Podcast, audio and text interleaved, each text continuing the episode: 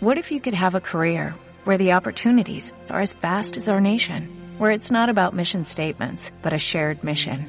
At U.S. Customs and Border Protection, we go beyond to protect more than borders, from ship to shore, air to ground, cities to local communities. CBP agents and officers are keeping people safe.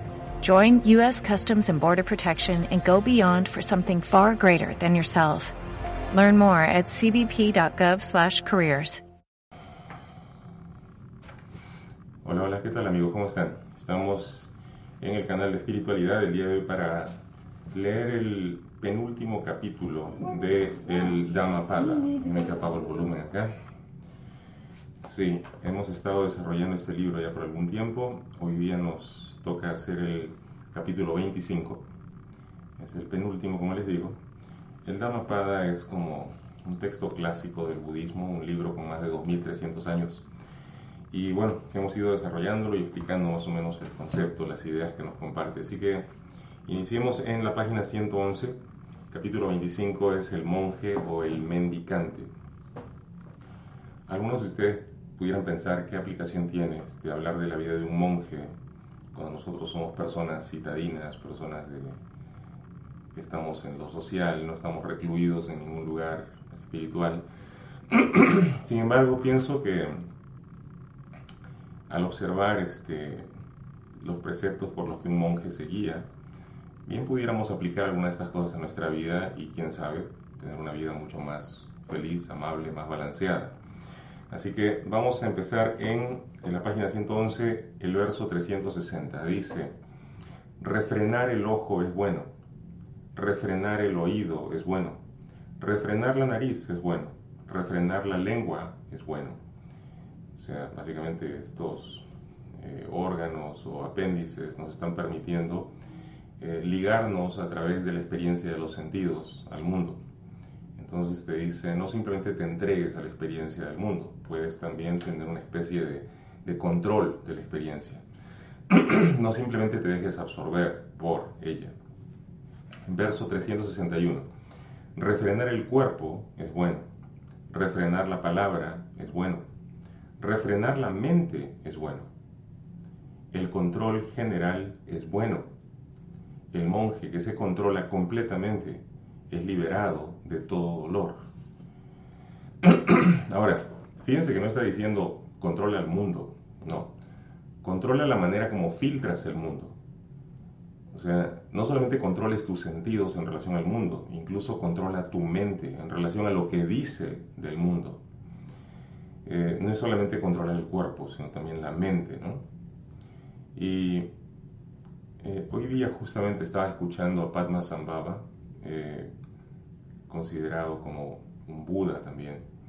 Eh, él decía, tienes que llegar a percatarte de que toda la experiencia que tienes en el mundo es en realidad tu propia mente. Tu propia mente haciendo esta interpretación. A final de cuentas todo lo que ves es tu propia mente. Entonces, ¿De qué me sirve solo vivir la experiencia del mundo si no la comprendo? En este discurso de Padma Sambhava que el día de hoy estábamos escuchando, él habla de la necesidad de percatarte de que la experiencia del mundo es básicamente la experiencia de una mente observando un mundo. Y en la medida que tú seas capaz de reconocer todo, toda la injerencia de lo que acontece en el mundo como producido por tu propia mente, entonces puedes ya no apegarte a los resultados, simplemente observarlos. Mientras en muchos discursos modernos se nos habla de la importancia de ser un foco de atención, de, tener una atención estable, eh, Padma Sambhava, por ejemplo, recomienda lo contrario, recomienda observa, pero sin una atención este, total a eso. Observa sin apego en este caso. Entonces es algo similar a lo que se nos plantea ahora. Dice el verso 362, aquel que se controla en mano, en pie y en habla, poseyendo el más alto control, gozando interiormente, dominado, solo, contento, ese es llamado monje. bueno, en ese sentido entonces monje no es solamente la persona que usa la túnica naranja en el budismo. caso, monje es aquel que es capaz de tener autocontrol y que dominándose a sí mismo eh, puede permanecer en un estado de balance, de, de, contento interno. A ese también se le llama monje. Entonces, como ven, eh, no hay necesidad de que te ordenes un monje budista para realmente ser un monje. Dice el verso 363, dulces son las palabras del monje que ha amaestrado su lengua, que se expresa con sabiduría, que no es petulante y que expone el significado del texto. Entonces, en la medida que una persona aprende a, vivir en ese estado de ecuanimidad, no se deja arrastrar por las condiciones del mundo, ni tampoco se deja arrastrar por las condiciones de su mente interpretando el mundo, sino que tiene una especie de mecanismo que filtra la información sin dejarse absorber. bueno, esa persona es la que, amaestrándose a sí misma y todas sus expresiones, eh, puede ser considerada como una persona en equilibrio, una persona en balance, una persona de quien puedes esperar sabiduría. El verso 364 dice que el monje more en la doctrina.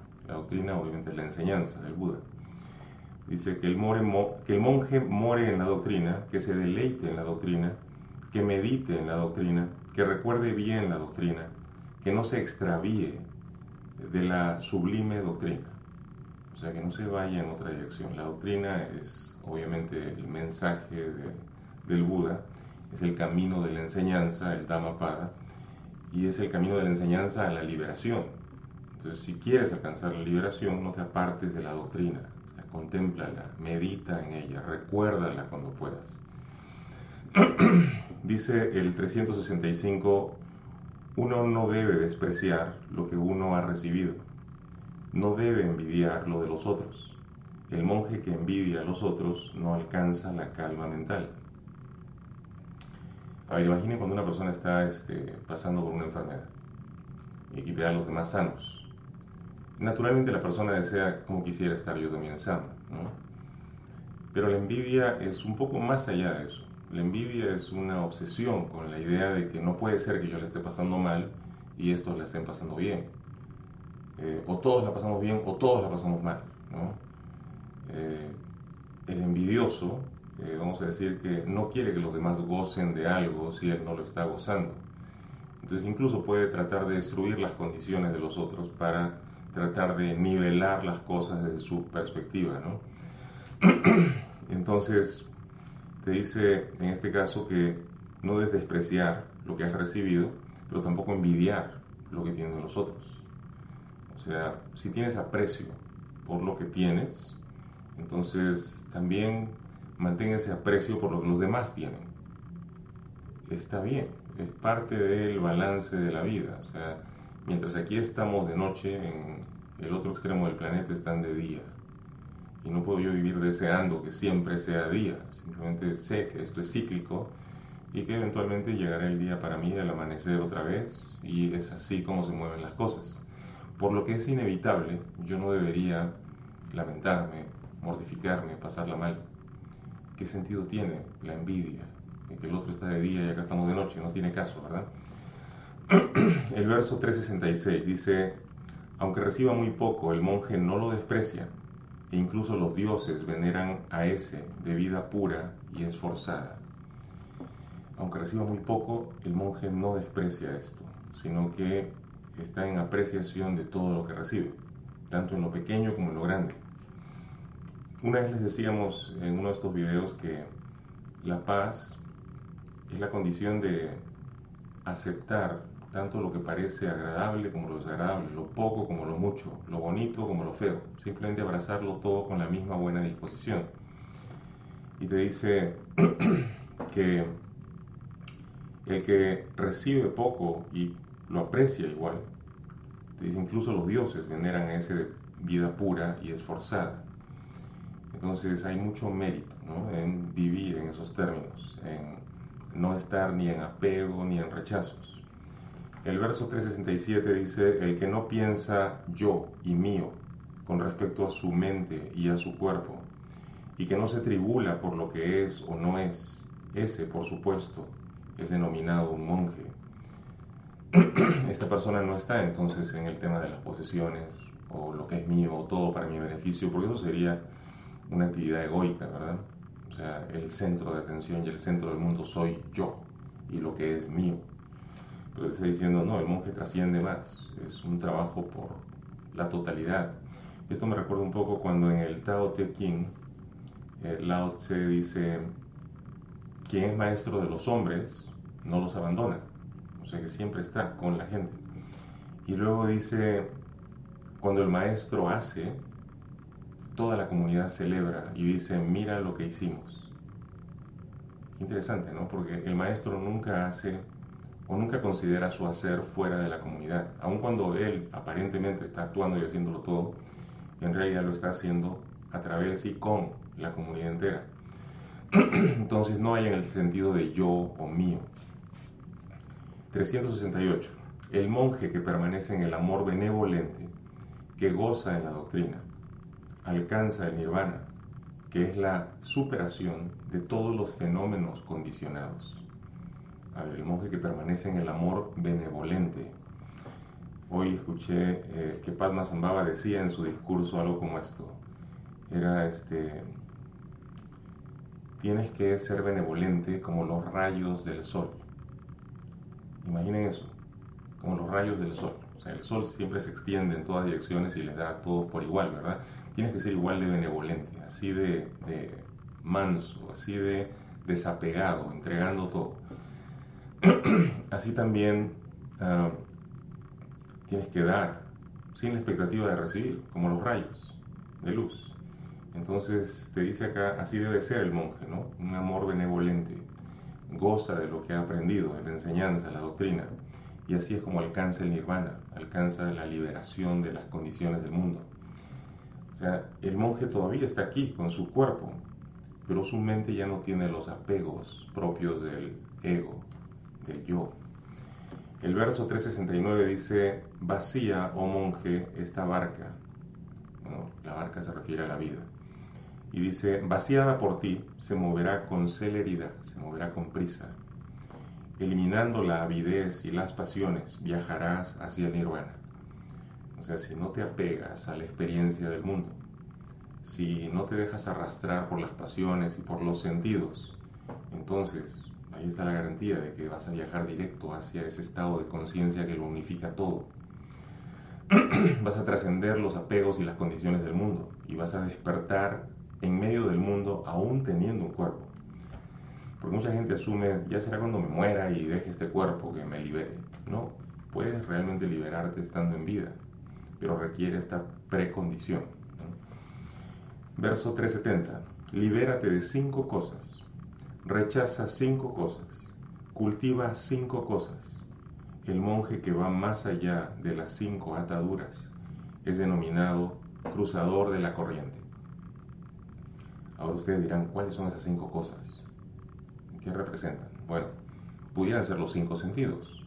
Renuncia al apego de los sentidos, a querer tener sabores agradables, ver solamente cosas que son bellas, oír solamente lo que es grato. Renuncia a ese apego que tienes a simplemente disfrutar. Y toma el disfrute como lo que no es disfrute de la misma manera. No hay entonces un apego. Libérate de ese apego a querer disfrutar en cada situación. El verdadero disfrute no viene en realidad de la experiencia de los sentidos, sino que trasciende los sentidos. Entonces el monje que va más allá de las cinco ataduras es denominado cruzador de la corriente. Verso 371 dice, medita, oh monje, no seas inatento. O sea, presta atención. Recuerden que la meditación es atención plena. Pero atención plena a qué, dirán ustedes. Puede ser a toda la experiencia en sí misma pero a nada en particular. Y esa es la, peculiaridad de esta meditación budista. Dice, no seas inatento, no dejes que tu mente se disperse con placeres sensuales. No permanezcas inatento y te dejes consumir como una bola de acero. Abrazándote no tendrás que gritar, esto es sufrimiento. O sea, si no te permites dispersarte o que tu mente se disperse de esa manera, entonces el sufrimiento no va a poder tocarte, no va a haber dolor en tu vida. ¿Por qué? Porque no estoy ahí para tratar solamente lo placentero y evitar y correr de todo lo que es doloroso. No, no, no. Cualquiera de las dos cosas son lo mismo para mí, dice el monje. Verso 372. No hay concentración para el que no tiene sabiduría. No hay sabiduría para el que no se concentra. En aquel que hay concentración y sabiduría, ese verdaderamente está próximo al nirvana. Y luego el 373 dice, aquel monje que ha entrado en un lugar vacío, la mente calmada y capaz de ver con visión cabal la doctrina, ese consigue la dicha suprema que trasciende la de los hombres. A ver, vamos a decir que hay una dicha de los hombres, del ser humano. Puede ser la dicha de los sentidos. Estoy comiendo este platillo, eh, está sabroso, estoy disfrutando del gusto. Bien, eso puede ser la dicha de los hombres, pero te dice, el que ha entrado en un lugar vacío, o sea, se ha vaciado de expectativas, de querer disfrutar, solamente exprimirle placer a esta cosa. Aquel que tiene la mente calmada, no se acerca a la experiencia eh, buscando siempre este resultado porque si no lo consigo me frustro. No, entro a la experiencia con la mente calmada. Aquel que es capaz de ver con visión cabal la doctrina, o sea, aquel que ha aprendido la enseñanza del Buda y la ha integrado, ese consigue la dicha suprema que trasciende la de los hombres. La dicha de los hombres está ligada a sus sentidos, pero hay una dicha que trasciende los cinco sentidos, trasciende la dicha de los hombres y tiene que ver con una comprensión superior, está por encima de lo que los sentidos han estado rigiendo. 374 dice, al contemplar el surgir y desvanecerse de los agregados, bueno, ¿qué se refiere con los agregados del budismo? Es la interacción mente-cuerpo. dice, al contemplar cómo tu mente interactúa en relación al mundo, al contemplar tus propias reacciones, al contemplar cómo tú respondes a eso que te dijeron, cómo tú te este, sientes en relación a lo que acabas de experimentar, en contemplar eso, el surgir y desvanecerse de los agregados, experimentas dicha y felicidad. El que tal percibe llega al nirvana.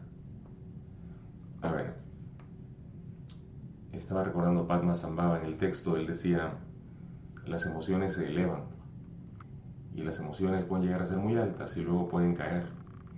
Y dice, tú solamente las observas elevarse y las observas luego caer. No resistencias, no tratas de quedarte con ellas, no tratas de sentirlas por más tiempo o no tratas de aplazar su, su manera de desvanecerse, no, simplemente vives la experiencia, cómo se eleva con una ola y luego cómo cae. Si pudiéramos observar eso, pero la mayor parte del tiempo no. Cuando vamos de subida nos sentimos felices, qué bien, todo está perfecto, y de pronto voy de bajada y digo, qué terrible, no quiero, quiero que eso se quede más tiempo conmigo. ¿Se dan cuenta? No es la simple aceptación de lo que está ocurriendo, sino que hay un deseo de más, más, yo, mío, y después no, no lo quiero perder, no quiero que se vaya, no quiero que se vaya. Bueno, el monje contempla el surgir y desvanecerse de los agregados del vínculo mente-cuerpo. Experimenta dicha y felicidad, no importa si va de subida o va de bajada. El que tal percibe llega al nirvana. 375 dice, esto es lo que llega a ser lo principal para un monje. Control sensorial, o sea, el control de sus sentidos. Contento, observancia estricta del código de conducta, asociación con benévolos y energéticos amigos que viven con total pureza. Sea, el monje trata de no vincularse con las personas que, se han desviado, que están yendo por rutas que obviamente no son la enseñanza o la doctrina del Buda. Entonces no van a ver un monje de repente estar asociándose con tomadores de alcohol, porque no va con ellos. ¿no? En todo caso, si ves al monje ahí, no es tomando alcohol, sino de pronto ayudando a alguna de estas personas a salir de la adicción al alcohol. pero por lo general lo vas a ver con sus similares, con otros monjes, con personas benévolas, con personas energéticas que viven en pureza. El verso 376 dice, sea cordial en sus maneras y refinado en su conducta, saturado de gran júbilo, logrará poner fin a todo sufrimiento. El monje que es cordial en su manera de actuar, en su conducta, siente también el, gozo del bien que hace. en el texto que leí ahora de Padma Sambhava, él decía algo así como, eh, haz el bien, pero no te apegues a la idea de que estás haciendo el bien. Haz el bien por hacer el bien. Y luego decía algo así como, este, aferrarse a los resultados del bien es como aferrarse a los resultados del mal. Ambas son ilusiones de la experiencia en el samsara, en, el mundo. Y decía, pero no por ello dejes de hacer el bien. Sigue haciéndolo y de hecho respeta, dice, todas las tradiciones y las creencias de, de otras religiones que buscan de alguna manera la luz. O sea, no te está diciendo, tú conoces la verdad, ignora a todos los demás, no sirven para nada. No, no, no. Te está diciendo, hace bien y sigue procurando hacer el bien, como los rayos de luz, ¿no? Sé benévolo con todas las criaturas y hace bien sin esperar nada a cambio. Simplemente hazlo por el ejercicio de el bien mismo. Verso 377. ¿Cómo palidecen y caen las flores del jazmín? Arrojad fuera, perdón, como palidecen y caen las flores del jazmín, arrojad fuera y totalmente la avidez y la malevolencia. Fíjense, uno dirá, pero las flores, ¿no? Sobre todo el jazmín, que huele tan rico, ¿no? Pero te dice, ¿cómo palidecen y caen las flores del jazmín? Aun cuando es una flor que, que todo el mundo este, ensalza y, y eh, aprueba, aún así, estas se van a marchitar, se van a caer. Y así como la planta las deja ir, así te dice, arroja fuera y totalmente la avidez y la malevolencia. La avidez, la ambición, el deseo, en el momento que lo experimentas pareciera positivo, ¿no? Dices, qué bueno que tengo ambición, qué bueno que quiero sentirme así, qué bueno que estoy experimentando esto. Pero la verdad es que a final de cuentas vas a tener que dejarlas ir. Por más valiosas que parecieran, como las flores del jazmín, vas a tener que soltar esta malevolencia, esta inclinación al mal. El verso 378 dice, el monje que es calmo en cuerpo, calmo en palabra, calmo en mente, bien dispuesto y que se ha despejado de las cosas mundanas, es verdaderamente denominado uno en plena paz. ¿A qué se refiere con calmo? puede referirse a ecuanimidad. Ahora, cuando la gente piensa en ecuanimidad, piensa quizás en, una persona que lo aguanta todo, que, este, como que no se agita, no siente ninguna emoción. Eh, yo digo que el monje sí puede sentir la emoción, es solamente que tiene tan controlada su respuesta que es capaz de mantenerse en esta, este balance interno aún frente a lo que aparenta ser caos. Entonces viene a la mente esa historia donde eh, han entrenado a un elefante para matar al Buda.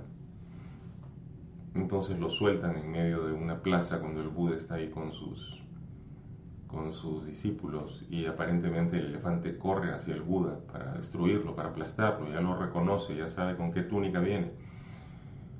La historia cuenta de que mientras todos sus este, discípulos corren, el Buda se queda de pie frente al animal y lejos de huir se para frente al elefante. El elefante viene dispuesto a aplastarlo, pero en el Buda no hay ninguna respuesta de miedo, no hay este, ni la mínima sombra de terror o de deseo de huir, solo se queda ahí de pie y hasta toca eh, la trompa del elefante y lo calma. Y el animal que venía a matarlo ahora de pronto está manso, eh, como si lo hubieran domesticado súbitamente. ¿Qué está pasando ahí? que el monje ha permanecido calmo en cuerpo, ha permanecido calmo en su mente, está dispuesto se ha despojado de incluso el apego a, lo que llamamos la vida material, no tiene miedo de perderla y este ciertamente se ha dominado a sí mismo. Hay paz en él y por lo mismo esa paz se extiende al animal que venía furioso y que ahora también está en paz. Estas cosas pueden ocurrir, no tiene que ser un elefante, puede ser este, una situación adversa en tu trabajo, que como un elefante salvaje viene aparentemente a destruirte, pero si tú permaneces en calma y encaras la situación desde la ecuanimidad, de pronto las cosas se ponen en su sitio y se corrigen. Puede ser una situación familiar que explotó y toda la gente está herida y todo el mundo este, te tira encima el paquete y tú desde la calma, desde la ecuanimidad pones todo en orden y las cosas vuelven a funcionar. Te das cuenta, no tienes que ser un monje ni, ni el Buda para tener esta clase de balance. Puedes cultivarlo. Si lo practicas mucho, cuando llega la situación de caos es fácil ejercitarte en ese balance, porque ya venías practicándolo por tiempo. El verso 379 dice, oh monje, mírate a ti mismo con ojos críticos Examínate a ti mismo. Cuidando de ti mismo y vigilante, oh monje, vivirás felizmente. Fíjense que no dice mira las faltas de los otros o mira cómo los demás se equivocan, no, es una autoobservación. Monje, mírate a ti mismo con ojos críticos. O sea, ¿por qué hice lo que hice? ¿Por qué reaccioné de la manera que eh, lo hice? ¿Por qué dije tal palabra? ¿Y cómo puedo hacerlo mejor la próxima vez? O sea, es un proceso de constante autoobservación y alquimia interna, donde voy transmutando todo lo que era pesado y negativo y denso en los valores más sutiles, más elevados. Pero no va a ocurrir sin ese observador dentro de mí que está mirando cómo se mueven las cosas. Verso 380. Uno mismo es su propio protector. Uno mismo es su propio refugio. Por lo tanto, que uno mismo se cuide de la misma forma que el vendedor de caballos cuidará al buen caballo. Cuidar de uno mismo. en un texto de, Tantra, en el budismo de Tibet, el Lama Yeshe decía que uno toma refugio cuando hace el trabajo, ¿no? la meditación. Uno dice, por ejemplo, tomo refugio en el Buda, eh, que es la conciencia que ha despertado, tomo refugio en el Dharma, que es la enseñanza del Buda, tomo refugio en el Sangha, que es la comunidad que imparte la enseñanza del Buda, la medicina del Buda. Entonces, esos son los tres refugios en, el, en el budismo. Pero entonces, ahora pensemos en lo que dice acá, uno mismo es su propio protector, uno mismo es su propio refugio. El Lama Yeshe decía, eventualmente la gente se da cuenta que cuando dice tomo refugio en el Buda, en realidad están hablando del Buda que ellos llegarán a ser. No es nada más el personaje que vivió hace 2600 años, eh, Siddhartha Gautama, que se convirtiera en el Buda Sakyamuni. No, no, no. En realidad tomo refugio en el Buda que llegaré a ser. La conciencia unificada, masculino y femenino. Tomo refugio en el Dharma. Si es la enseñanza del Buda, pero en realidad es el conocimiento de tu propia alma también. Así que de ahí que te dice, uno mismo su propio protector, uno mismo es su propio refugio. Por lo tanto, que uno mismo se cuide de la misma forma en que el vendedor de caballos cuidará al buen caballo. O sea, te está diciendo que te autoobservas y te ves con ojos críticos, no para ponerte abajo o tener una imagen eh, triste de ti mismo. No, por el contrario, obsérvate como como lo hace el vendedor de caballos que cuida al buen caballo.